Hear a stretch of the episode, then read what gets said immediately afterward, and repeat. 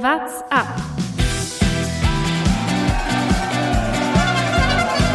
Alle, alle rüber! Ich habe dann eigentlich irgendwann nur noch nach unten geschaut, so gelitten bergauf. Nur, was er dieses Jahr alles gewonnen hat. Überall Erster, ist verrückt. Bei der Zaubershow ist die Nummer mit dem Hai weg. Vielleicht kriegen sie den, den Wal. Oh, das war so geil. Der Radsport-Podcast. Zurück aus einer kurzen Sommerpause. Bisschen Entspannung nach der Tour de France. Zwei Wochen hat's gedauert. Dann ist auch What's Up wieder zurück bei mir im Studio. Jonas Bayer, Hallo. Thomas Gerlich, Guten Morgen. mein Name ist Lukas Bergmann. Was habt ihr in den vergangenen zwei Wochen gemacht? Dasselbe wie Garen Thomas? Gegessen und ja, noch mehr gegessen. Ich war zumindest auch am Meer, aber an der Nordsee. Er war, glaube ich, mehr im Süden, so wie ich das gesehen habe. Ja, deshalb aber ähnlich habe ich es verbracht wie er. Bin viel Rad gefahren, aber mehr Hollandrad als Rennrad. Also Garen Thomas ist auch so einer, dessen Insta-Story ist außerhalb von Radrennen, finde ich, deutlich spannender und interessanter als während Radrennen. Und während Radrennen kommt er wenig und danach sitzt er auf einem Schiff und isst und isst und trinkt und isst. Aber mir gefällt am besten der quasi wie bei der Tour der letzte Tag vor Ende des Rennens. Das finde ich eigentlich am spektakulärsten. Ich will es jetzt nicht mit äh, aller Bestimmtheit sagen, weil mir dazu die Daten fehlen, aber ich glaube, Thomas Gerlich ist in dieser Zeit mehr Rennen gefahren als Garen Thomas. Kann das sein? Das könnte ich mir tatsächlich vorstellen, wenn es bei mir nur eins war, aber ich glaube, er sah nicht so aus, als ob er irgendwas gefahren wäre, ja. Aber du kommst frisch zurück.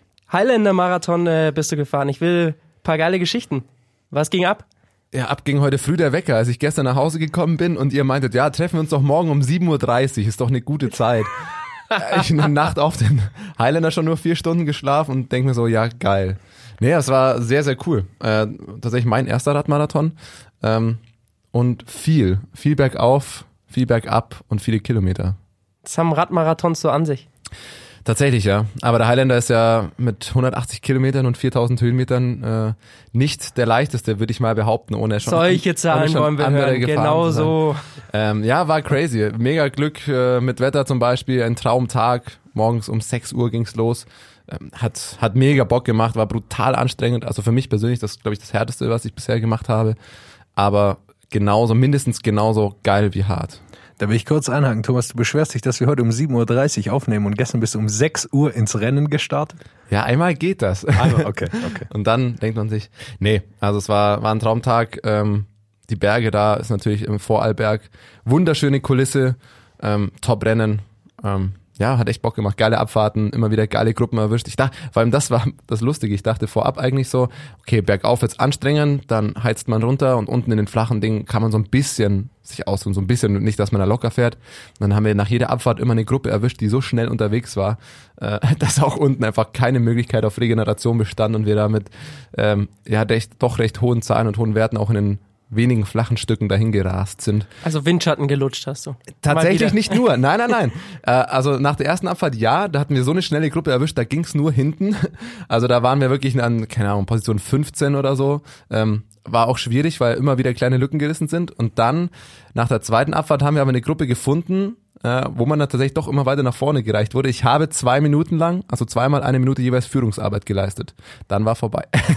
dann habe ich mich aber auch immer wieder an, an zumindest vierter Position oder so, so eingehakt. Aber das war tatsächlich fast genauso hart wie dann die Berge rauf. Also schon das Feld um dich rum äh, überdurchschnittlich gut. Das war äh, schon fortgeschrittener Amateurbereich, oder? Ja, das war stabiles Mittelfeld. Stabiles, bisschen vielleicht oberes Mittelfeld, aber immer noch Mittelfeld. Aber es war sehr Aber geil. halt krasse Leute dabei. Ja, absolut. Die waren, die waren flott. Krasse Räder. Ach, das war so geil.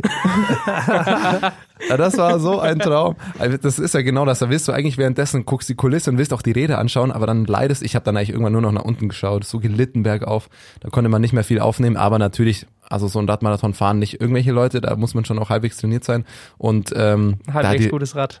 Genau. Und da waren wirklich Räder dabei. Oh, ja. Bei jeder, also wir haben zweimal kurz angehalten bei Verpflegungsstationen und da hat man sich schon mal gedacht, oh komm, ich nehme jetzt einfach das Rad mit. Das ist auch geil. Du hast uns äh, natürlich auf WhatsApp per äh, Bildern und so weiter auf, auf dem Laufenden gehalten. Ein Bild war drin, da sah dein Mantel nicht mehr ganz so gut aus. Was ist da passiert?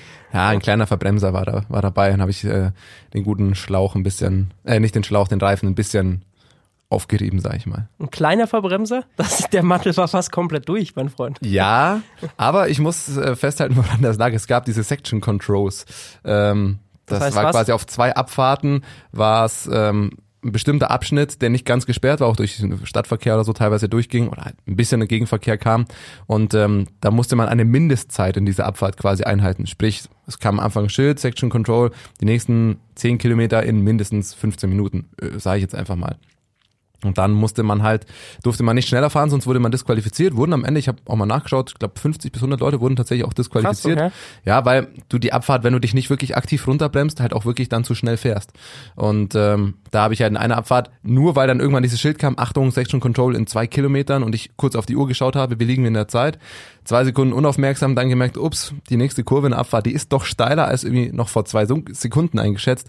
Und dann muss ich eine saubere Vollbremsung hinlegen, hab's noch geschafft, aber es war knapp. Und der Mantel hat kurz ein bisschen durchgebrannt, ja nicht gebrannt, aber hat ein bisschen, hat ein bisschen Gummi verloren, sage ich mal. Aber du konntest durchfahren. Ich konnte dann durchfahren, ja klar, ich habe kurze Vollbremsung hingelegt und dann bin ich weitergefahren, kurzer Checkmoment. Es war alles gut, es klingt jetzt sehr dramatisch, ähm, aber war es gar nicht. Aber wie gesagt, nur die Section Controls, was auch lustig war, weil diese Section Controls, die haben natürlich ihre Berechtigung in solchen Abfahrten, weil wirklich mit Verkehr und das, der Highlander, da sind Abfahrten dabei, da war es teilweise jenseits der 80, 90 kmh, also es war schon richtig, richtig schnell und die Profis wahrscheinlich noch schneller irgendwie, also wirklich dann jenseits der 90. Aber das hat im Endeffekt nur dazu geführt, dass die Leute die Abfahrt trotzdem genauso gestört runtergefahren sind und halt ein, dann teilweise unten vor der zweiten Zeitmessmatte quasi einfach gestanden sind und drei Minuten gewartet haben. Oder bei der ersten Section Control, das war herrlich, haben wir dann auch so gemacht, da war ein Verpflegungsstand und dann fünf Meter später die erste Zeitmessmatte, also der Eingang der Section Control, hat dazu geführt, dass einfach alle Leute, wir auch, sich quasi kurz von der Verpflegungsstation fünf Riegel, Bananen, alles mögliche mitgenommen haben, fünf Meter weitergerollt sind, dann das Rad abgestellt haben, schön gemütlich fünf Minuten gesnackt haben und dann hat die Abfahrt trotzdem runtergerast sind. Ich sehe schon, Radfahrer lernen nichts dazu. Thomas, sagen wir, ich, ich als einer, der weit weg ist davon, Radmarathon zu fahren, wie läuft es ab? Äh, ihr da quasi alle zusammen in Gruppen quasi oder ist es bergauf einfach jeder so schnell, wie er noch irgendwie kann und dann findet man sich in der Abfahrt wieder? Genauso wie das, das zweite, was du gesagt hast. Also du fährst um 6 Uhr los, dann ist ein neutralisierter Start auf fünf Kilometer bis zum ersten Berg und dann ist es einfach Leiden und jeder leidet so viel er kann.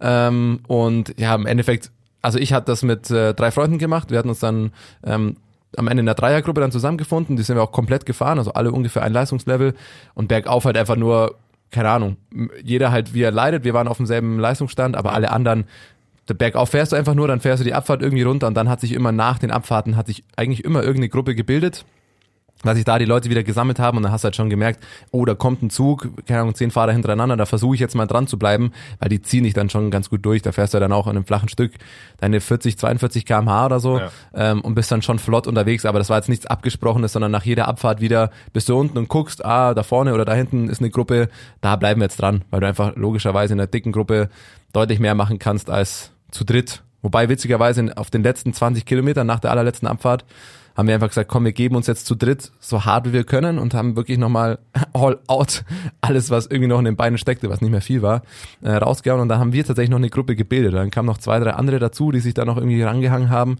Dann sind wir da schön zu sechs, zu siebt noch ins Ziel gebrettert. War schön.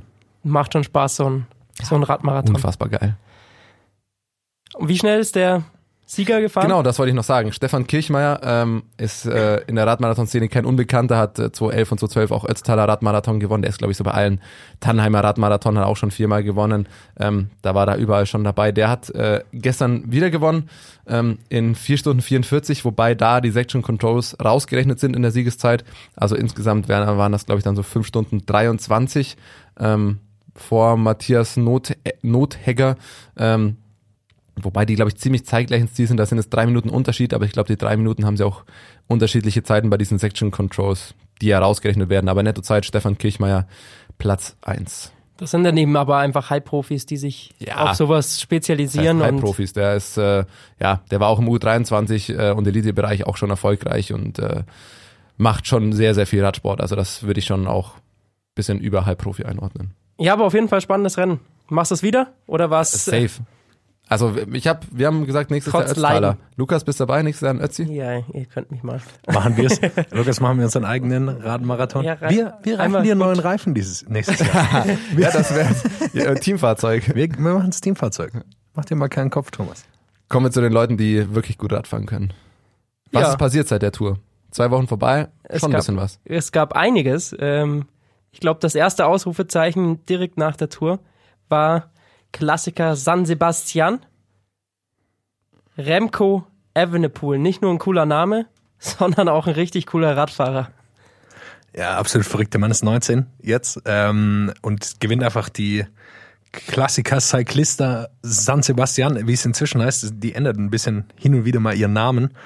Ähm, äh, und man muss nur schauen, wer die die letzten Jahre gewonnen hat. Dann weiß man schon, in was für einer Reihe er da steht und wie gut er tatsächlich fährt. Letztes Jahr hat Julia Alaphilippe gewonnen. Davor Michael Kwiatkowski, davor Bauke Mollema, Simon Yates, Alejandro Valverde. Also äh, alles da schon sehr gestandene Rennradfahrer und er kommt mit 19 dahin und holt sich tatsächlich den Sieg. Das ist Jahrgang 2000. Ja, Das ist also 19 klingt schon junger, Jahrgang 2000. Das ist crazy. vor allem, der- wie er es da gewonnen hat. Ja. Also ich habe es äh, mir danach nochmal angeguckt, auch wenn es ein bisschen braucht, bis man auf YouTube Zusammenfassungen findet. Da müssen wir gleich noch drüber sprechen. Ähm, aber er hat, er war ja schon eigentlich weg. Er ist am vorletzten Berg, ist er, hat er schon mal abreißen lassen müssen. Dann fährt er in der Abfahrt einfach wieder easy locker ran, fährt er über eine halbe Minute zu. Ähm, und dann ist er auf einmal vorne an der Spitze des Feldes und denkt sich so mit äh, Scoins zusammen, ah ja, jetzt haben wir so eine kleine Lücke, dann fahren wir doch mal. Fährt einfach 45 Sekunden und obwohl das Feld hinten wirklich wa- wahnsinnig starke Leute da vorne einspannt. Also ich meine, da ist ein Valverde zum Beispiel auch mitgefahren. Da ging es ordentlich zu hin. Am Berg und hält einfach diesen Vorsprung bis auf, glaube ich, 10 Sekunden, die er dann nur an diesem letzten Berg verloren hat und äh, locker ins Ziel gefahren. 38 das war Sekunden. Vorsprung. Das ist Wahnsinn. Das ist echt crazy. Vor allem, der war ja noch, äh, der fährt ja noch nicht so lange Rad, ne? Der war ja noch Fußballer, glaube ich, ne? Irgendwo. Äh, Seit Bei Anderlecht war er. ja, seit- seit 2017 sitzt er auf dem Rad. Äh, und genau, wie du es schon gesagt hast, davor war er Fußballer. seit zwei Jahren fährt er erst Rad. Ja, dann kann das mit, professionell, der wird Jonas, dann kann das davor. mit uns auch noch was werden. Wahrscheinlich.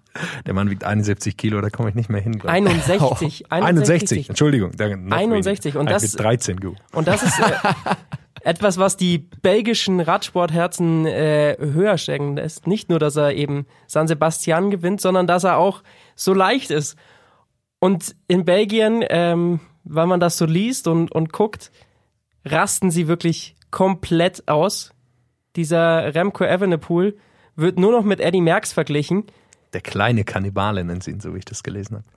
Wobei Ist ihm das, glaube ich, nicht so gefällt, ne? Ist ein bisschen früh, oder? Ja, sehr früh. Äh, natürlich, ja. Aber das Problem ist, äh, Also baut auch Druck auf. Ja, mit Sicherheit, aber er hat einfach, er ist, er ist da eingestiegen in diese Juniorenkategorie, ist irgendwie 50 Rennen gefahren, hat fast alle gewonnen und mit deutlichem Vorsprung. Das ist halt auch noch, er, ist, er kommt dahin, gewinnt ein Rennen einfach im Alleingang, wie jetzt auch, äh, fährt einfach vorne weg. Der hat irgendwie bei der, bei der Juniorenweltmeisterschaft in Innsbruck vergangenes Jahr, habe ich glaube ich gelesen, über sechs Minuten Ja, Vorsprung also oder so. Das ist absurd. Er ist einfach so viel besser gewesen, deshalb ist er auch direkt quasi aus dieser Junioren, der diese ganze U23-Kategorie, hat er gesagt, komm, scheiß drauf, äh, ich mache direkt einen Sprung zu dem vielleicht besten Klassiker-Team oder generell erfolgreichsten Team äh, in der World Tour. Da ist er hingekommen und jetzt äh, gewinnt er einfach äh, so ein eins der richtig großen Eintagesrennen im Radsport.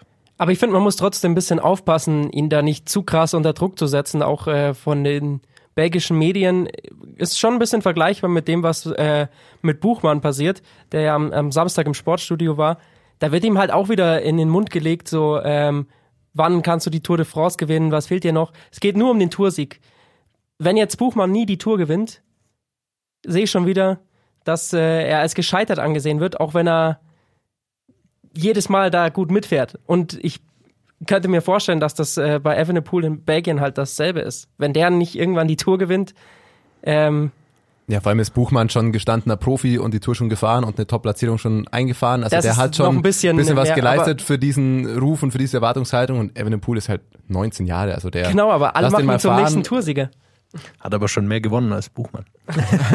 das, Fair enough. Also nur jetzt äh, komplette Siege. Ich glaube, das Spannende bei äh, Evenepoel ist erstmal, er ist Belgier, da ist es natürlich nicht nur alles auf, Toursiege aus, wie es in Deutschland vielleicht auch ist, sondern da sind die Klassiker am sehr hohen Stand. Äh, und bei ihm ist, glaube ich, noch gar nicht so klar. Er weiß es wahrscheinlich selber noch gar nicht, in welche Richtung geht er überhaupt als Fahrer. Also will er auf Gesamtklassement in, in den großen Rundfahrten gehen oder wird er, will er ein Klassikerfahrer werden? Also ich glaube, das er ist 19 Jahre alt, dass die körperliche Entwicklung ja noch gar nicht so äh, Oder würde doch noch. Fußballstar. Vielleicht wird er doch noch Fu- sagt, okay, jetzt reicht's. Habe ich jetzt schon. Jetzt habe ich schon San Sebastian gewonnen, jetzt äh, muss ich äh, eigentlich wieder Fußball spielen. Jetzt gewinne ich noch die Champions League. Ich glaube, halt, seine körperliche Entwicklung ist ja noch gar nicht klar. Also wie schwer wird er noch? Wie äh, wie sieht es aus mit seinem Körper? Wie entwickelt er sich noch? Das heißt, es ist noch gar nicht klar, wohin er überhaupt äh, geht, quasi in welche Richtung. Ob Gesamtklassementfahrer oder Eintagesrennen. Was er auf jeden Fall schon sehr gut kann, ist Zeitfahren. Ja. Denn bei der Europameisterschaft vergangene Woche Zeitfahren, Sieger Remco Evenepoel. Auch da äh, gleich nochmal eine Goldmedaille hinterhergelegt. Also das war keine Eintagsfliege. Der Mann ist äh, überragend auf dem Rad. Ja, das, Mit das 61 Kilo und ein Zeitfahren zu gewinnen, das musst du erstmal hinkriegen. Team Wie viel Ineos Power. like, äh, so ein bisschen. Äh, was, was sowohl bei diesem Zeitfahren als auch bei dem Klassiker San Sebastian äh, der Fall war, also die sind nicht einfach, er gewinnt nicht einfach so gegen irgendwelche Leute, die niemand kennt, sondern äh, wie du schon gesagt hast, wer alles hinter ihm hergefahren ist bei San Sebastian, Greg van Avermaet wird Zweiter, also nicht Ja. irgendwer, das ist ein wahnsinnig gut besetztes Rennen und äh, das Zeitfahren äh, gewinnt er auch vor seinem Teamkollegen Kaspar Askren, der eine wahnsinnig gute Tour gefahren ist. Und äh, Leute wie Stefan Küng, Alex Dowsett, Yves Lampert, alle dabei, alle hinter sich gelassen. Keine Chance für die anderen, er holt sich's. Kann man mal machen. Auf jeden Fall ein sehr interessanter Mann, auf den wir in den nächsten Jahren genauer schauen müssen. Und äh, da gibt es zum Glück aus deutscher Sicht auch ein paar. Thomas, dein Lieblingsname? Maurice Ballerstedt. Ich, ich bezweifle, dass es nur mein Lieblingsname ist. Ja, auch 19 Jahre. Mit so einem Namen muss man auf jeden Fall äh, Radfahrer werden. Beziehungsweise sogar Jahrgang 2001 sogar. Ähm, Vize-Europameister geworden, glaube ich jetzt, oder richtig? Ja, ähm, in der U23, genau. Ja, ja, genau. Aber U23 auch ran. geile, bei geile den- Nummer, super, Bei den super Fahrer. Junioren war das. Ich muss kurz einhaken. Bei den Junioren, nicht bei der U23. Es sind Stimmt, es wurde zwei nochmal aufgeteilt. Ja, es sind logisch. zwei verschiedene Kategorien nochmal. Ja, aber auch Silber, starkes, sehr, sehr starkes Ergebnis. Und äh, mit diesem Namen, da, da muss ja die große Karriere folgen, wenn du Maurice Ballerstedt heißt. Ah, Ich, ich hoffe, ich wünsche ihm so sehr, dass er eine geile Karriere hinlegt und wir noch viel über ihn sprechen dürfen und ich noch oft seinen Namen sagen darf. Wer auf jeden Fall richtig abgeräumt hat bei diesen Europameisterschaften im eigenen Land, ähm, waren ja in Alkmaar. Und da ist, ähm, sind die Holländer mal gut abgegangen. Also ich schaue mir gerade mal den Medaillenspiegel an. Fünf goldene, zwei silberne, drei bronzene, insgesamt zehn Medaillen. Italien kommt nah ran mit vier goldenen. Also ähm, das in Europa scheinbar gerade das Maß aller Dinge. Ja, scheint so. Vor allem bei so Eintagesrennen, da sind die einfach, äh, sind die stark, haben die richtig gute Leute.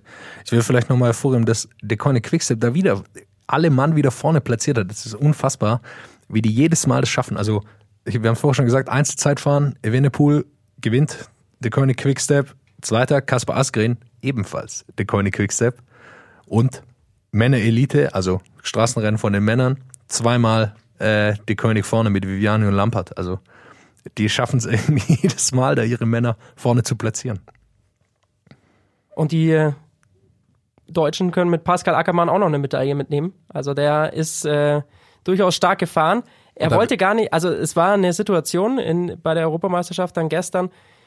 Sie waren irgendwie zu dritt dann in einer Kurve vorne, meinte er, und dann haben sie gedacht, okay, jetzt müssen sie eigentlich losfahren, wenn sie schon mal so eine kleine Lücke haben. Es war gar nicht geplant auszureißen, aber dann waren sie eben zu dritt unterwegs. Er alleine gegen zwei äh, Dekoinik-Fahrer war natürlich bitter, weil die haben sich schon abgesprochen, auch wenn es äh, ja, Italien und, und Belgien waren, ähm, die da in den Trikots gefahren sind, aber unter, drunter war mindestens äh, ein Dekoinik-Trikot. Ja, aber da ist Ackermanns äh, dritter Platz ja dann nochmal, deswegen nochmal deutlich höher einzuschätzen.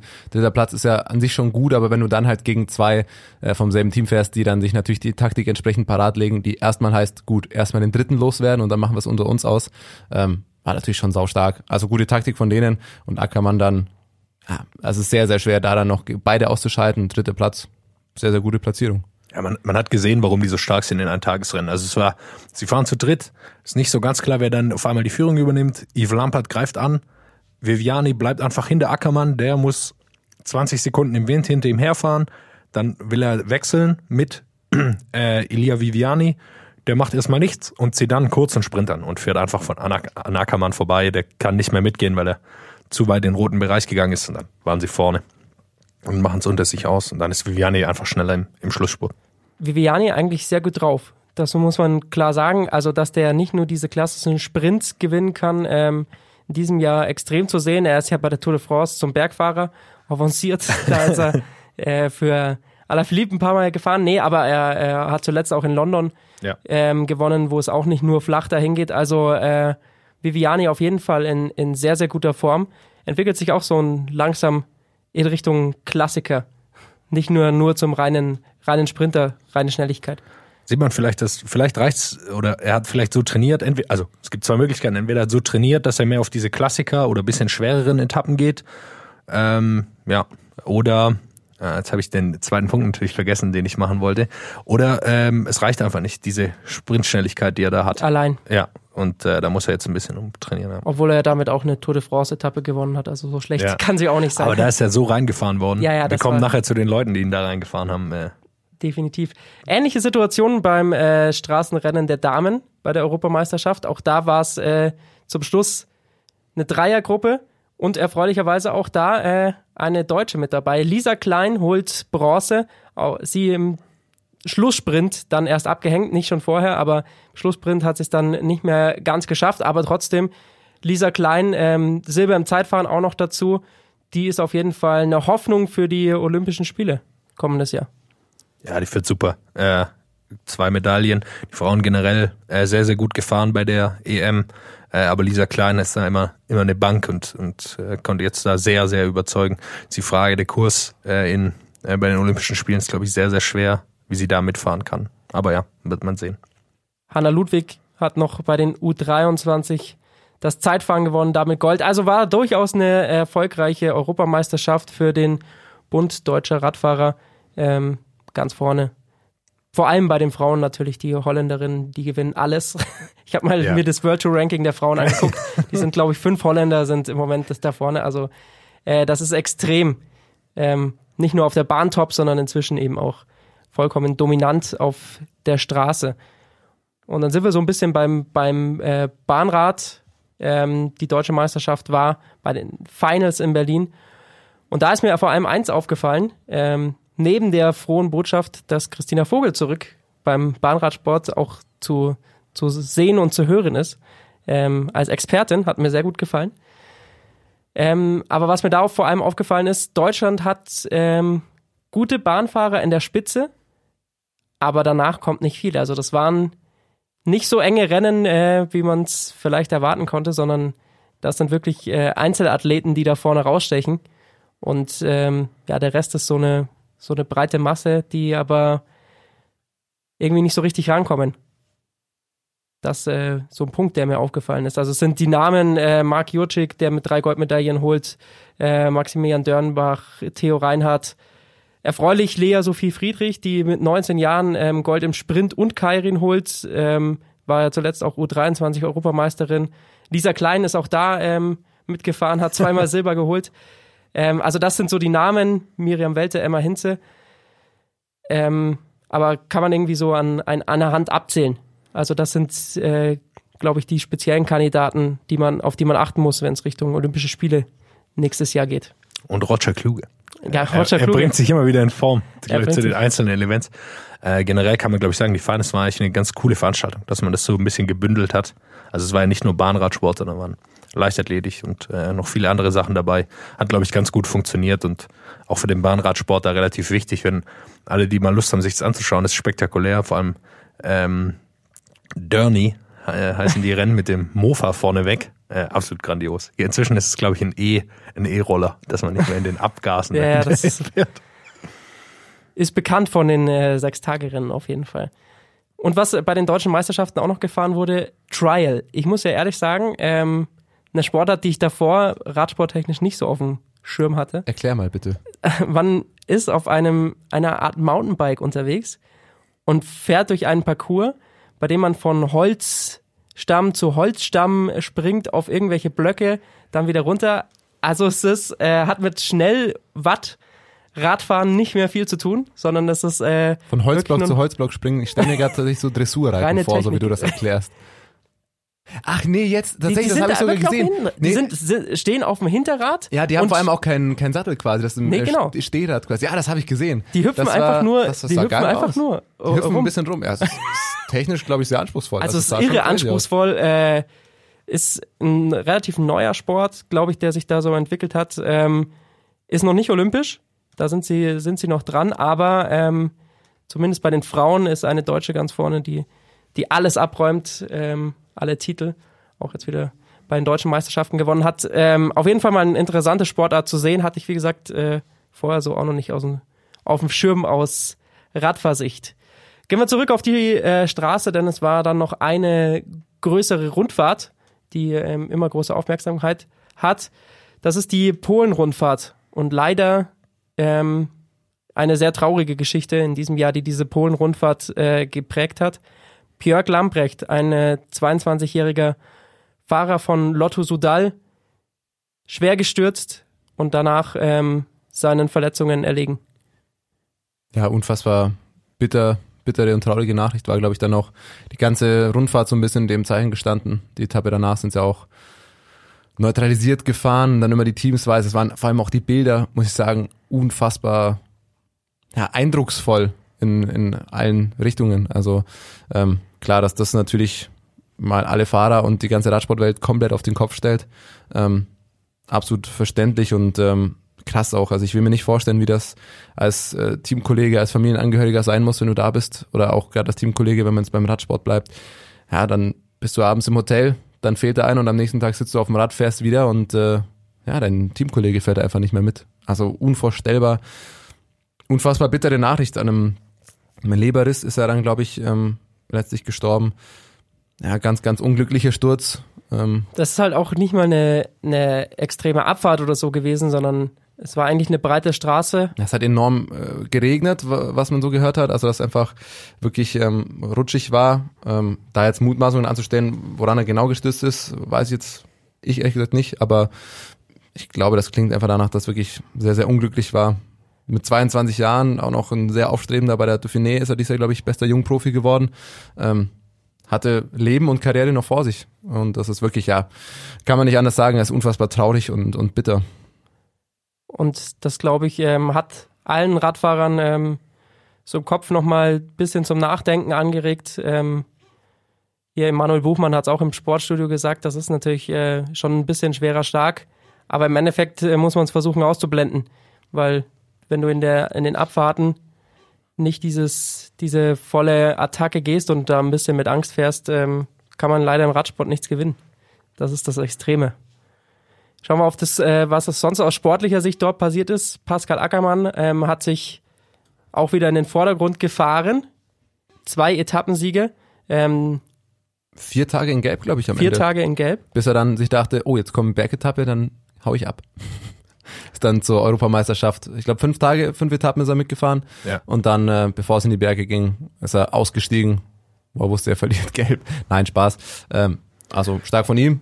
Hat er als Anfang nur Sprintetappen, als Vorbereitung für die Europameisterschaft, klar. Ähm, aber ja, dann ging es in die Berge und das muss ich sagen, Berge, also diese sechste Etappe war das, glaube ich, das finde ich eine Frechheit. Also hat Polen keine Berge? Oder was Nein, sind am Polen Ende, hat keine Berge. Sind am Ende einfach denselben Berg viermal oder fünfmal, glaube ich, letztlich gefahren, immer wieder rund, immer wieder denselben Berg rauf. Da, also da muss es doch, also Aber das ist, ähm, sieht man immer häufiger, dass sie so eine Art kleinen Rundkurs installieren.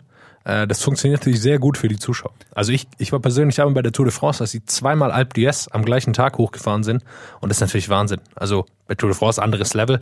Aber so ein Rundkurs bringt einfach mehr Leute an einen Ort hin. Und es ist nicht so aufgeteilt. Vor allem kleinere Rundfahrten profitieren davon enorm, weil äh, man das, das Ganze zentrieren kann und die Leute da hinkommen und einfach ein, eine deutlich bessere Stimmung aufkommt. Natürlich für äh, so für, für uns Zuschauer ist es ein bisschen egal, weil Ja, das wir ein bisschen dann- andere Berge sehen. Aber Das ist dann der Vorteil für die Zuschauer, dass sie die Fahrer öfter sehen, aber auch der Vorteil dann für die Fahrer, sie haben dann mehr Zuschauer vielleicht, aber also ich stelle mir das als Fahrer auch ein bisschen öde vor, wenn ich denselben Berg halt fünfmal nacheinander drauf fahre. Vor allem dann gerade Sprinter oder so, die ja nicht vorne wegfahren oder sonst wie, denken sich auch, ja toll, das ist jetzt derselbe, mögen die Berge eh nicht, dann fahren sie auch noch fünfmal denselben rauf und beim dritten Mal hast du auch alles gesehen ähm, und wenn du dann nicht vorne wegfährst, also ich stelle mir das unfassbar öde vor. Ich glaube, vorne ist es ein bisschen egal, weil die, äh, die fahren so am Anschlag da.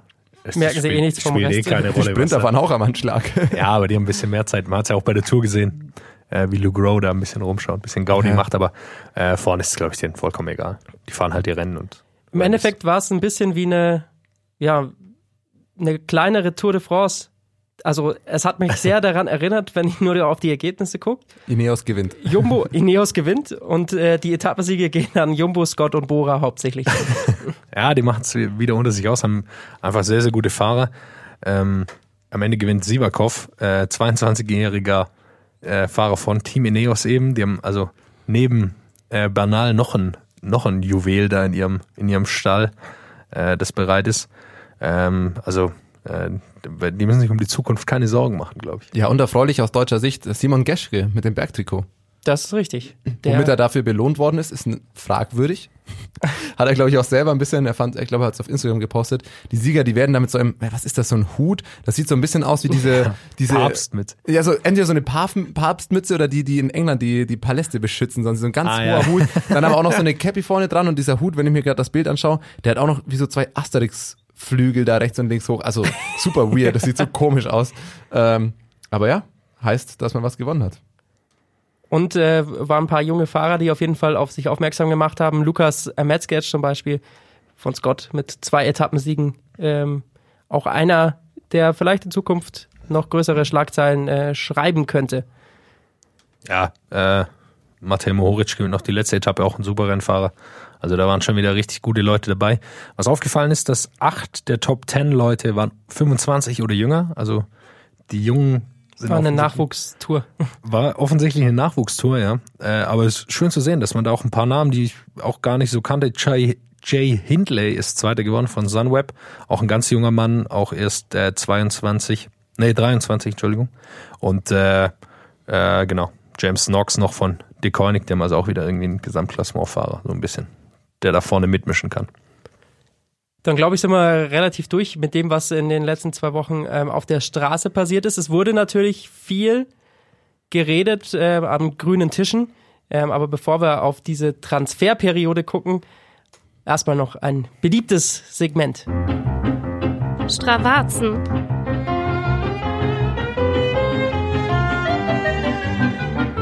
Da geht's heute gar nicht um Strava, denn die Daten, glaube ich, äh, stammen nicht von Strava selbst, ne, Thomas? Schön, dass du schon Segment nennst. Sind unsere, äh, ja fuck, wie heißt das jetzt eigentlich richtig? Äh, äh, hier. Stravazen. Ja, Strava, nein, das, wie das heißt, weiß ich natürlich, aber wie man eigentlich unsere Rubriken vielleicht nennt. Aber man nennt das schon Segment, absolut richtig, ähm, wie die in der Strava, im Strava-Sprech. Ähm, aber eins habe ich gefunden, ähm, das ist nicht von Strava selbst, das ist von äh, Training Peaks. Kannst du sagen, ist auch so eine Plattform, wo man ähm, seine Daten hochladen kann und vor allem dann Trainingsanalyse und so weiter betreiben darf ähm, oder kann.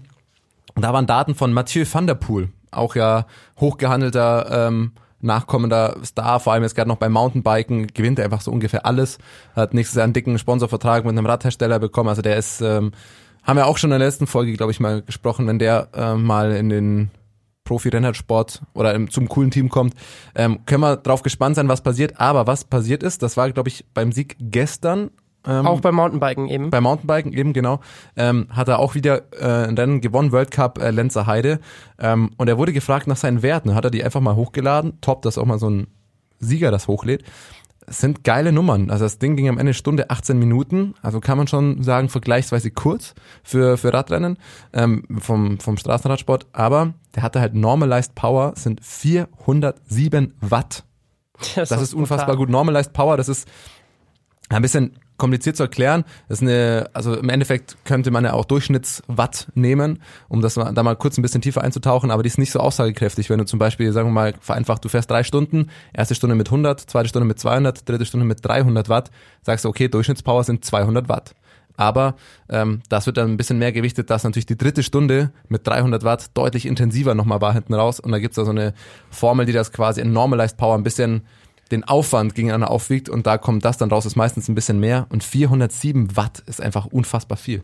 Ähm, Müsste man mit dem Gewicht, ich weiß, ich muss gerne noch mal kurz nachschauen, wie viel Mathieu van der Poel wiegt oder weiß unser Radsportlexikon Jonas Bayer da schon mehr, so wie er mich anschaut. Äh, ich weiß es tatsächlich nicht auswendig, aber ich habe gerade auch noch mal äh, auf die Seite von ihm geschaut. 75 Kilo wiegt er.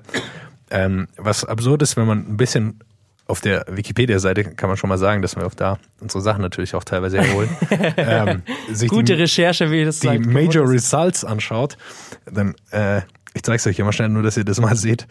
Das ist Cyclocross und man kann eine ganz schöne Weile nach unten scrollen, nur was er dieses Jahr alles gewonnen hat. Überall Erster, ist verrückt. Und dann kommt man erst zu den Road äh. Also äh, der Mann ein Riesenversprechen für die Zukunft. Da gibt's auch geile äh, Dinge, wenn ich hier mal anschaut, was hat er hier Gesamtwertung? Super Prestige. Ist auch ein geiler Name für eine Radsportfahrt. Das ist das Super Prestige. Das ist nicht Prestige, das ist Super Prestige. das ja. finde ich großartig. Nee, aber also unfassbar guter Fahrer und die Zahlen, ja, mal schön Stunde 20, 407 Watt da durchballern, das ist crazy. Also wieder so ein junger Fahrer, der da aufstrebt und alles vielleicht bald in Grund und Boden fährt. Gibt sehr viele und ähm, ich meine, die müssen ja auch dann alle gegeneinander fahren. Das ist das Schöne.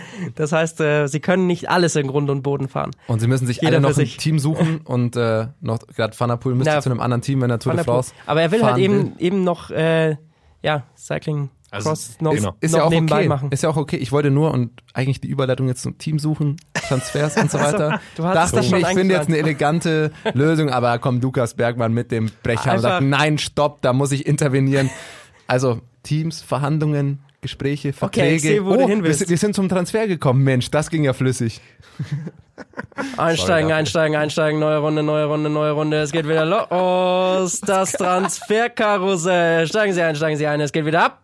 Oh mein Gott. Und wir heben ab. Was, was kommt jetzt? Warst du gestern zu lange auf der Kirmes, oder? Ja, schon ein bisschen. Nein, diesen, das Transferkarussell, Leute. Du hättest vielleicht diesen, äh, äh, diesen ähm, Effekt noch einbauen müssen. Diesen Hall-Effekt. Es, geht, es geht los, los, los, los. los. eine Runde, eine Runde, einsteigen, Nummer dabei sein, eine Runde, jetzt geht's los, los, los, los. Okay, genug davon. Er macht das sehr gut. machen wir das noch ein bisschen Machen wir das die ganze, oh ja, das ist aber bald. Falls aber, ihr, das, das müssen wir dazu sagen, wir sind ja hier aus, aus, aus München, deswegen bei uns gibt's keine Kirmes, bei uns äh, gibt's nur das Oktoberfest. Aber, aber äh, ziehen wir das doch in dem Stil durch, oder? Mach mal, Mach mal. Jahrmarkt, Transfermarkt. Äh, Lukas, fang an, bin gespannt, wo das hingeht. Fangen wir mit Movistar an. Äh, für mich ein bisschen die Schießbude des ganzen Zirkus. Ganz einfach, äh, da kommen viele Leute immer hin, meinen, sie könnten groß was gewinnen, weil viele Gewinne, Gewinne rumhängen, aber am Ende gibt's doch nicht mehr als eine Rose. Und wenn man so. Der Trostpreis. Das ist der Trostpreis. Den, und wenn man so aber, den gibt dir der, der Leiter von dem Schießbudenstand nicht, weil du was gewonnen hast, sondern einfach, weil du so lange versucht hast, du enttäuscht bist und dann sagt, ah komm, hier kriegst du eine Rose. Und deswegen, äh, ja, Movies da dahingehend, wenn man die Rundfahrtensiege anguckt, dann ist da halt nur Carapaz in den letzten Jahren beim Giro zu sehen. Mehr ist aus dieser äh, Supertruppe, wie sie jetzt schon lange zusammenfährt, nicht geworden. Und jetzt löst sie sich eben auf. Quintana zu Akea ist noch unbestätigt, aber er hat auf jeden Fall gestern verlauten lassen, er ist auf jeden Fall weg. Wohin? Ähm, es wird Akea werden. Das, glaube ich, hat man zwischen den Zeilen schon sehr deutlich lesen können. Landa ist schon äh, safe bei Bahrain Merida und äh, Carapaz wohl zu Ineos, auch das noch unbestätigt, aber sehr, sehr sicher. Ich glaube, Quintana hängt einiges von der World Tour Lizenz ab. Äh, ich glaube nicht, dass er zu einem Team geht, das keine World Tour Lizenz hat, sondern da hängt dann zu viel davon ab, äh, ob die eine Wildcard bekommen, was sie dann eh kriegen. Aber äh, ich glaube, er will einfach zu einem World Tour Team gehen. Ähm, ja, aber wie du schon gesagt hast, äh, für Landa, der hat sich einfach viel erhofft da von der Mannschaft und äh, er hat immer wieder einen, immer wieder war einer vor ihm. Er konnte nie wirklich alleine fahren mit der Unterstützung von dem ganzen Team. Äh, ich glaube jetzt, sie haben Maas dazugeholt, Enric Maas. Äh, sie sind ein bisschen auf jeden Fall davon weg, dieses gesamte, also nur ja. mit Kapitänen irgendwie anzutreten. Ja. Das, was sie jetzt bei der Vuelta schon wieder machen, was mich schon wieder verwundert hat, da kommt Soler, Valverde und Carapaz schon wieder gemeinsam. Ähm, und Quintana, glaube ich. Und sogar. Quintana. Also mit vier Kapitänen zur, zur Vuelta. Also ich glaube, sie haben jetzt einfach, sie müssen, sie mussten jetzt einen Cut machen, weil Werde fährt, glaube ich, noch ein Jahr, aber äh, das ist egal, der äh, ist dann nicht so wichtig für die großen äh, Rundfahrten, weil er da nicht mehr diese Stärke hat. Und sie versuchen es einfach neu zu machen, neu aufzustellen mit Enric Maas eben, äh, junger Spanier, äh, passt also super ins Team rein. Der soll da jetzt äh, die nächsten Jahre dominieren. Und ich glaube auch Marc Soler soll da eine größere Rolle übernehmen. Der ist super stark gefahren bei der Tour. Würde ich gerne mal auch in der, in der Leaderrolle sehen, was er da reißen kann. Ja, und Gehen wir schon zum nächsten Team oder willst du noch was zum Movistar sagen? Nee, es sind halt zwei Spanier. Also man sieht, sie gehen auch da wieder ein bisschen auf Regionalität, die jetzt dann fahren, äh, Soler und Mars. Das sollen die zwei großen Namen, glaube ich, werden in diesem Team. Dann äh, gehen wir direkt weiter nach unten in die Geisterbahn. Ja, das ist Viele das, können schon denken, wohin es geht. Ja, das Team, wo halt am wenigsten klar ist, was da überhaupt passiert, wo es wirklich vielleicht eine unheimliche Zukunft geht. Ähm, äh, Katjuscha, keiner weiß, was passiert jetzt mit diesem Team. Äh, ich glaube, die Fahrer haben selbst gesagt, das hieß während der Tour immer Woche für Woche, jetzt gibt's ein Statement, jetzt gibt's ein Statement. Ich glaube, sie wissen immer noch nicht so wirklich. Ähm, ja, Zakarin geht. Der ähm, ist bei CCC. Ja, der Sportdirektor Dirk Demol meinte, er will, äh, das Ziel sei, ein Team mit oder um Nils Pollitt aufzubauen. Ähm, mal schauen, sie bisschen spekuliert wurde ja oder wird ja eine Fusion mit Akea. Ähm, das würde dann quasi bedeuten, dass die deutschen Trainingstiere da vielleicht noch zusammen wären. Ähm, Rick Zabel, Nils Pollitt und André Greipel. Aber ja, Geisterbahn, keiner weiß, was passiert. Die sind gerade im dunklen Tunnel. Mal schauen, wie sie rauskommen. Ist halt so bitter für, für zum Beispiel Rick Zabel und, und Nils Pollitt, weil sie einfach nichts wissen. Ja, und sie dürfen nicht verhandeln. Das ist, sind die Regeln der UCI. Solange man einen Vertrag hat, äh, darf man nicht verhandeln mit den anderen Teams. Und das ist natürlich ein bisschen ein Problem, weil, äh, weil nicht klar ist, ob das Team weiter besteht, sie aber nicht mit anderen Teams verhandeln dürfen. Das sind so ein bisschen in der Zwickmühle äh, oder werden sie da gefangen, äh, weil umso später es wird, umso ja, weniger Plätze gibt's natürlich in den anderen Teams.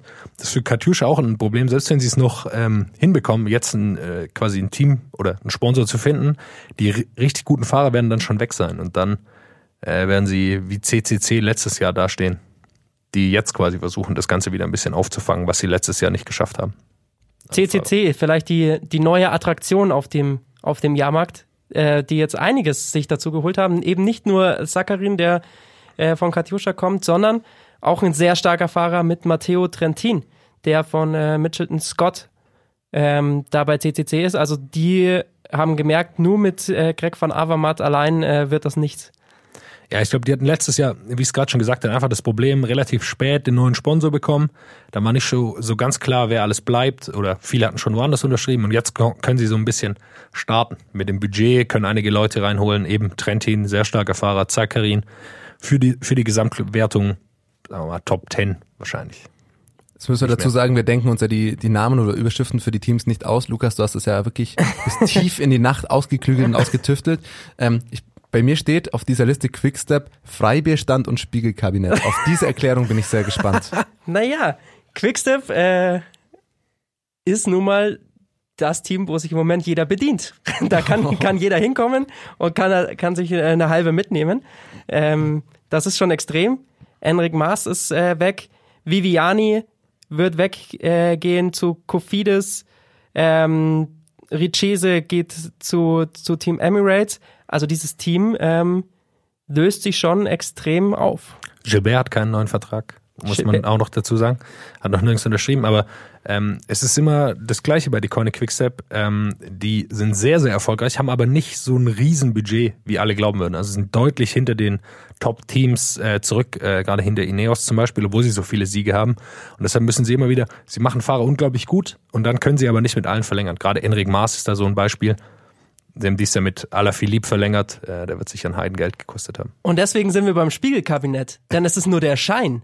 Ja, da vorne, da gibt's, da gibt's das Freibier, da werden die Leute geblendet, aber dann werden sie ins Spiegelkabinett geschickt und dann hat sich nämlich Christoph Lefebvre wieder irgendwas ausgedacht und zaubert zum Beispiel so einen Remco Evenepoel aus, aus dem Hut und hat auf einmal wieder ein Hammer-Team fürs nächstes Jahr am Start. Äh, also da müssen die gegnerischen Teams aufpassen, dass sie sich da nicht blenden lassen. Ja, sie haben wieder drei junge Fahrer geholt, so wie ich das sehe, und ähm, ich kenne dich natürlich alle nicht, aber wahrscheinlich da werden wieder zwei dabei sein. Und wenn die, du die nicht kennst, das heißt was. aber da werden dann wieder zwei dabei sein, die auf einmal wieder Etappen gewinnen. Und sie haben mit Kaspar Askren jetzt schon einen wieder aufgebaut. Du hast schon gesagt, äh, Remco Evenepoel, äh, niemand weiß, wo es mit Philipp hingeht. Also um die mache ich mir gar keine Sorgen, muss ich sagen.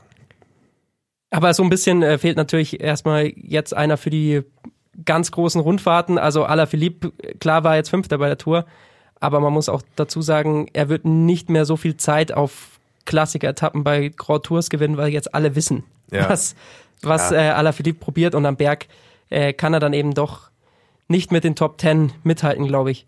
Und deswegen äh, fehlt ihnen auf jeden Fall äh, ein Rundfahrer und eben auch der Top-Sprinter mit Viviani weg. Äh, Im Moment ist es dann Jakobsen, der, glaube ich, bei der Polen-Rundfahrt einmal Dritter war, noch nicht die, die Mega-Ergebnisse äh, hat, aber Bennett ist im Gespräch. Sam Bennett Bohr. ist genau im Gespräch. Ähm, und mit Murkoff hätten sie zumindest einen Anfahrer, der noch da ist, auch wenn Richese weggeht. Schauen wir äh, weiter zu Kofidis. Da geht nämlich äh, Viviani hin und die rüsten richtig auf. Ähm, für mich ein bisschen der Freefall Tower. Also das sieht alles jetzt äh, nach einem ziemlich großen Höhenflug aus, wenn man sich die Namen anguckt. Ähm, ich befürchte nur, da kommt, kann relativ schnell der freie Fall kommen, denn ähm, ihre Aussage ist, mit Gouillon Matar, den sie sich von Vantigo Bär geholt haben, wollen sie den großen Durchbruch schaffen. Das bezweifle ich.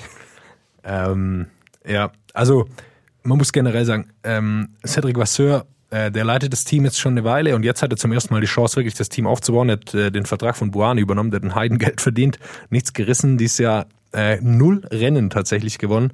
Ähm, und äh, jetzt werden sie ihn offensichtlich los oder sein Vertrag wird nicht verlängert, haben dann die Chance, einfach Fahrer zu verpflichten und das Team äh, stärker zu machen, als es aktuell ist.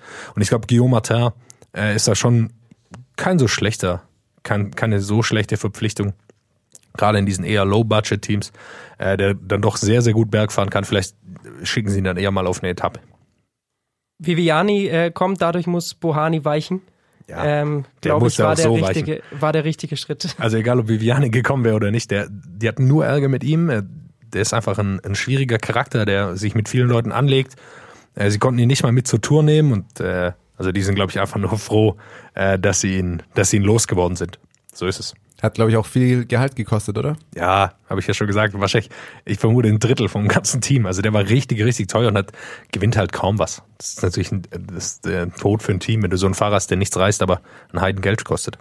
Zu einem Team, das äh, Fahrer hat, die viel reißen. Jumbo Wismar wird noch mal krasser. Jetzt kommt auch noch Tom Dimmeler. Ja, ähm, ist noch nicht ganz ganz sicher, aber äh, es ist äh, viel im Gespräch. Man weiß überhaupt nicht, was mit äh, Dimula passiert. Wenn er kommt, dann ist es auf jeden Fall äh, das überfüllte Bierzelt langsam. Man weiß nicht mehr, ob, ob jeder einen Sitzplatz kriegt. Weil bei, ja. der, bei der Tour wird es irgendwann eng. Also äh, ich glaube, wenn Dümmerler kommt, dann war es das was für Rönewegen äh, bei der Tour. Also sie können, da sind sie so stark im Gesamtklassement. Also da haben sie Roglic, Kreuzweig, Dumoulin, äh, Bennett, George Bennett, George Bennett äh, Robert Giesink, also die haben ein Bergteam da. Crazy Team. Laurens de Blus. Ja, haben sie auch noch dabei. Also da, sie können fast nicht Und dann äh, hast du noch Teunissen, Wout van Art, die ja. auch noch Etappen gewinnen können. Also da wird's, wird wird's wahrscheinlich Grünewegen als erstes treffen. Äh, Aber wie krass wird dieses Team? Ja, ist das super. Ist, äh, ich freue mich drauf. Das Neue können sie Ineos den Rang ablaufen, hoffentlich. Ah, wahrscheinlich nicht, aber. ist ja nicht so, dass Ineos nicht auch noch ein bisschen nachrüstet. ja, ja, da. Ja. Oder noch einen Froome in der Hinterhand hat, der vielleicht nichts Und dann noch kommt. mit Carapaz zusammen und Garen Thomas und, ja. ja, und dann halt. Lassen wir die und Kwiatkowski und. Wer, wer, sind die auf dem Jahrmarkt? Sind vielleicht die, die am Ende. Das ist auf jeden Fall das Riesenrad, das alles überstrahlt. Ja, das kann sein. Ähm, Sunweb jedem, haben wir noch auf der Liste. Ja, es gibt auf jedem äh, Jahrmarkt gibt es natürlich auch diesen einen lokalen Stand, die nur auf lokale Produkte setzen, den Bio-Brause-Stand. Ähm, Sunweb hat nämlich auch eine Lizenz in Deutschland äh, und die haben sich jetzt gleich mal äh, zwei ähm, Deutsche geholt. Nico Denz kommt und Jascha Süterlin. Also Zeitfahrschnelle, Sprintschnelle Leute spricht vielleicht auch so ein bisschen dafür, dass äh, ja weg von, von Dümula, der sich eigentlich gewünscht hat, mehr Helfer in den Bergen zu haben und dann holen sie aber ähm, eher zwei Rolleure. Ja, äh, sie vergrößern auf jeden Fall mal ihre deutsche Fraktion, haben wir schon einige da. Lennart Kemner, super Tour gefahren, haben wir ja schon gesehen. Ist aber nicht ganz sicher, ob er bleibt. Vertrag genau. läuft aus. Das wollte ich nämlich fast sagen, ja. das kommt danach. Also, äh, wie gesagt, äh, noch ist er da und haben auch noch ein paar andere, aber äh, bekommen die zwei dazu. Ich glaube, da hängt jetzt viel davon ab, das ganze Team äh, ob Tom Dumoulin bleibt. Wenn nicht, dann haben sie, fehlt ihnen einfach ein richtig guter Fahrer. Äh, wenn man sich die Teamliste anschaut, ein paar ganz ordentliche Fahrer, aber jetzt keiner, der wirklich ein, ein richtiger Klasse-Mann ist. Ja, der, auf einmal hast du kann. Michael Matthews als einzigen Teamkapitän, ne? Ja, genau. Also da müssen sie ein bisschen schauen.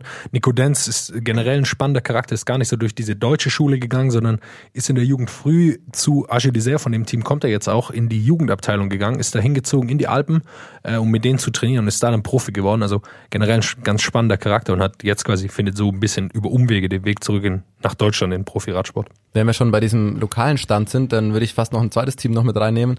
Vielleicht so der, der Sauerkraut-Stand, den es dann, den es dann vielleicht noch gibt. Ähm, Border, wir waren nämlich auch gerade schon bei, bei Kemner, dessen Vertrag läuft auf jeden Fall aus, dass äh, Border sich um ihn bemüht ähm, oder sagt, ich glaube, der, der Teamdirektor hat es gesagt, ja, wenn so ein Fahrer, äh, dessen Vertrag ja Ende des, des Jahres ausläuft, dann schaut man auf jeden Fall, was man da machen kann irgendwie. Und wenn man sich da überlegt, mit äh, Buchmann, deutschen, besten deutschen Gesamtfahrer, mit äh, Schachmann noch mit dabei, dann ähm, hast du einen deutschen Meister, dann hast du noch ähm, Pascal Ackermann, den besten deutschen Sprinter, sollte dazu jetzt, sollten sie es wirklich schaffen, Lennart Kemner zu bekommen, es wäre ein super geiles Team und dann halt wirklich sehr auf die deutsche Schiene als deutsches Team. Klar, du hast immer noch den alles überstrahlenden Peter Sagan, ähm, aber rein fiktiv mal ähm, einfach dahingesagt, stell dir mal vor, irgendwie nächstes Jahr die Tour mit Ackermann, mit Buchmann, Kemner, Schachmann, also dann hast du da den, den deutschen Stand, der da sein Unwesen treibt. Stell dir vor, wie noch langweiliger die deutsche Meisterschaft wird. Ja, das stimmt auch. Ja, ich glaube, ich, glaub, bin, halt ich bin sehr gespannt, wo Kemner hingeht. Sie haben halt sehr gute Argumente, glaube ich, mit Buchmann. Du hast schon gesagt, dass der, Sie haben ihn zum besten deutschen Rundfahrer gemacht, mit großem Abstand, super Ergebnis bei der Tour und Kemner ist so gute gefahren. Ich glaube schon, dass er auch im, das im Blick hat und sieht, was sie aus Buchmann entwickelt haben als Fahrer, dass es für ihn sicher ein großes Argument ist, da zu sagen, ja, okay, das äh, klingt wirklich gut, was ihr davor habt. Ja, und Buchmann will ja auch noch und fordert mittlerweile auch schon noch einen weiteren Helfer. Da würde Kemner als junger, aufstehender deutscher Fahrer perfekt mhm. reinpassen. Ja. Von den jungen Fahrern zu den zu der älteren Garde, die alte Wiesen, da wo alles auf Tradition gesetzt wird, bei Trek. Nibali kommt, 34 Jahre alt, Port ist schon da, 34 Jahre alt, Mollema 32. Äh, die Rentnertruppe Trek äh, versucht nochmal aufzustocken mit Nibali. Wollen, glaube ich, jetzt voll auf GZ gehen. Das ist kein sonderlich gutes Zeichen für John Degenkolb. Da ist ja eh schon relativ im Gespräch, dass er geht und äh, sieht offensichtlich so aus, äh, dass sie nur darauf gehen wollen, auf diese Bergleute. Müssen wir abwarten. Port war offensichtlich nicht in der Form, weiß nicht, ob er nochmal in die kommt, um wirklich vorne mitfahren zu können um eine Tour. Äh, Nibali, ja, den kann man nie abschreiben eigentlich. Heißt natürlich im Umkehrschluss, bei Bahrain Merida, bei der Zaubershow, ist die Nummer mit dem Hai weg. Was machen sie jetzt? Sie haben sich Lander geholt. Er ist allerdings ein bisschen der Alleinunterhalter dort, meiner Meinung nach. Also du hast Dylan Toynes. Ansonsten ja, äh, sehe ich, ich nicht, dass Bahrain sich groß verstärkt. Das ist halt einfach ein Tausch im Endeffekt. Ein Kapitän geht, äh, Landa kommt und versucht jetzt einfach da nochmal, wo er komplett alleiniger Kapitän ist, alle werden für ihn fahren. Porto Vivo wird voll in seinem Dienst stehen wahrscheinlich. Ähm, genau. Das ähm, vom Cycling Magazine Podcast, Bernd Landwehr sagt es immer, äh, oder schreibt es auf Twitter immer, Free Lander weil er immer, immer ein bisschen gefangen ist. Also vielleicht kriegen ja. sie den, den Wal jetzt. Anstatt dem Hai. Ganz guter Tausch. Freelander. Finde ich gut. Und dann äh, haben wir natürlich noch Mitchelton Scott, die jetzt eben jetzt, jetzt, jetzt, jetzt. mit jetzt, jetzt, jetzt geht's los. Äh, nee, Mitchelton Scott äh, verliert natürlich mit Trentin ähm, einen Fahrer für die Klassiker, einen sprintschnellen Mann. Ähm, dadurch wird's ein bisschen für mich zum Karussell, weil sich nur noch alles um Yates dreht. Also es gibt um auch welchen? um beide. Das ja. ist so, ja. so eine Doppelsäule in der Mitte. ähm, aber sie haben auch noch da keine so große Verstärkung geholt, was was Gesamtklassement Unterstützung angeht. Ja, ist ja auch noch eine Weile Zeit. Ja, kann auch Budgetüberlegung sein. Trentin fährt jetzt gerade wirklich so, so gut, ähm, dass sie vielleicht einfach nicht das äh, Budget hatten, um ihn auch noch zusätzlich, also äh, mehr zu bezahlen mit einem neuen Vertrag. Das, das spielt immer rein bei solchen Teams, äh, dass sie ein bisschen abwägen müssen, was sie, wen sie behalten, wen sie abgeben. Daryl Impey haben sie immerhin noch. Der ja, kann schon noch auch ein bisschen was reißen. Das wären jetzt mal so meine äh, großen Namen gewesen. Ich weiß nicht, Jonas, hast du noch irgendwas ich finde auch was ganz Spannendes, Education First, vielleicht so der, der Ökostand da. der Streber stand ein bisschen am Rande. Ähm, äh, nee, äh, Spaß. Die haben einen jungen Deutschen verpflichtet, Jonas Rutsch heißt der. Ähm, für zwei Jahre unter Vertrag genommen, kommt von Lotto Kernhaus, heißt die Mannschaft, wird in der deutschen Bundesliga, ist auch da äh, zweite aktuell in der Radsport-Bundesliga, hat dieses Jahr die U23-Ausgabe von Gent Wevelgem Jetzt haben wir wieder schwer mit der Aussprache, ich weiß nicht genau, wie man das sagt. Ein Eintagesklassiker in Belgien, so viel kann ich sagen. Gent Wevelgem. Hm, ist ein L drin, ich kann es nicht sagen. Ähm, hat auf jeden Fall die gewonnen, ist, hat die darauf auf, oder die sind auf ihn aufmerksam geworden, haben ihn jetzt unter Vertrag genommen. Ist natürlich cool. Äh, junger deutscher Fahrer, kommt in die World Tour rein. Äh, super. Abseits von Bora nochmal. Das also so bisher die Bewegungen auf dem Transfermarkt. Bisschen was wird sicher nicht noch passieren. Die endgültigen Verträge ähm, werden noch ausverhandelt und manche müssen noch unterschreiben. Das äh, was von der heutigen Folge. Schauen wir Ähm, mal nach vorne. Schauen wir mal so ein bisschen nach vorne. Wir haben uns vorgenommen, auf jeden Fall ähm, alle zwei Wochen mal eine Folge rauszuhauen. Ähm, haben uns jetzt mal so den Dienstag vorgenommen. Wir müssen aber gleich dazu sagen, alles ohne Gewehr. Ja, schauen wir mal, wie wir es hinbekommen. Aber so alle zwei Wochen wäre ein guter Rhythmus und ich schaue mal einfach mal zwei Wochen nach vorne. Da hat die Vuelta dann schon drei Etappen hinter sich. Also äh, uns gehen ja nicht die Themen aus. Sicherlich. Zu älter vielleicht dann auch die ein oder andere Folge nochmal mehr. Ähm, nicht ganz so stark wie bei der Tour, aber werden wir natürlich auch äh, mit großer Aufmerksamkeit verfolgen, die Spanien-Rundfahrt. Deutschland-Tour ist Klassiker in Hamburg. Also die Themen gehen nicht aus. Mit Buchmann am Start, der nicht bei der Vuelta fährt. Ja, der Obwohl er da auf äh, Gesamtklassement vielleicht hätte fahren können. Ähm, wird spannend, ja. Aber hat sich natürlich für die Deutschlandtour entschieden, um auch die regionalen Fans ein bisschen. Ähm, Jonas reibt die Hände. money, money, money. Muss er hin, glaube ich. ja, Wo- aber ist ja äh, für, für Bora auch okay, sich bei der Deutschlandtour nach diesem erfolgreichen Jahr bisher zu zeigen. Auf jeden Fall bleiben wir dran, die nächsten zwei Wochen und dann ähm, arbeiten wir wieder alles auf, was so durchaus passiert mit den nächsten Highlights. Bis dahin, schaut weiter Radsport, informiert euch fleißig. Schreibt uns gerne, wenn wir irgendwelchen Schmarrn erzählen. Ich gehe Ähm, jetzt wieder ins Bett. Auf Twitter, WhatsApp-Podcast und natürlich auf Instagram, at WhatsApp. Wenn es euch gefallen hat, der Podcast, dann liked ihn auch gerne auf äh, iTunes. Wenn ihr ihn da hört, das hilft uns sehr, dass wir gefunden werden. Ja, wenn ihr Kritik habt, wie schon Lukas gesagt hat, schreibt uns an. Bis dann, macht's gut. What's up? Der Radsport-Podcast.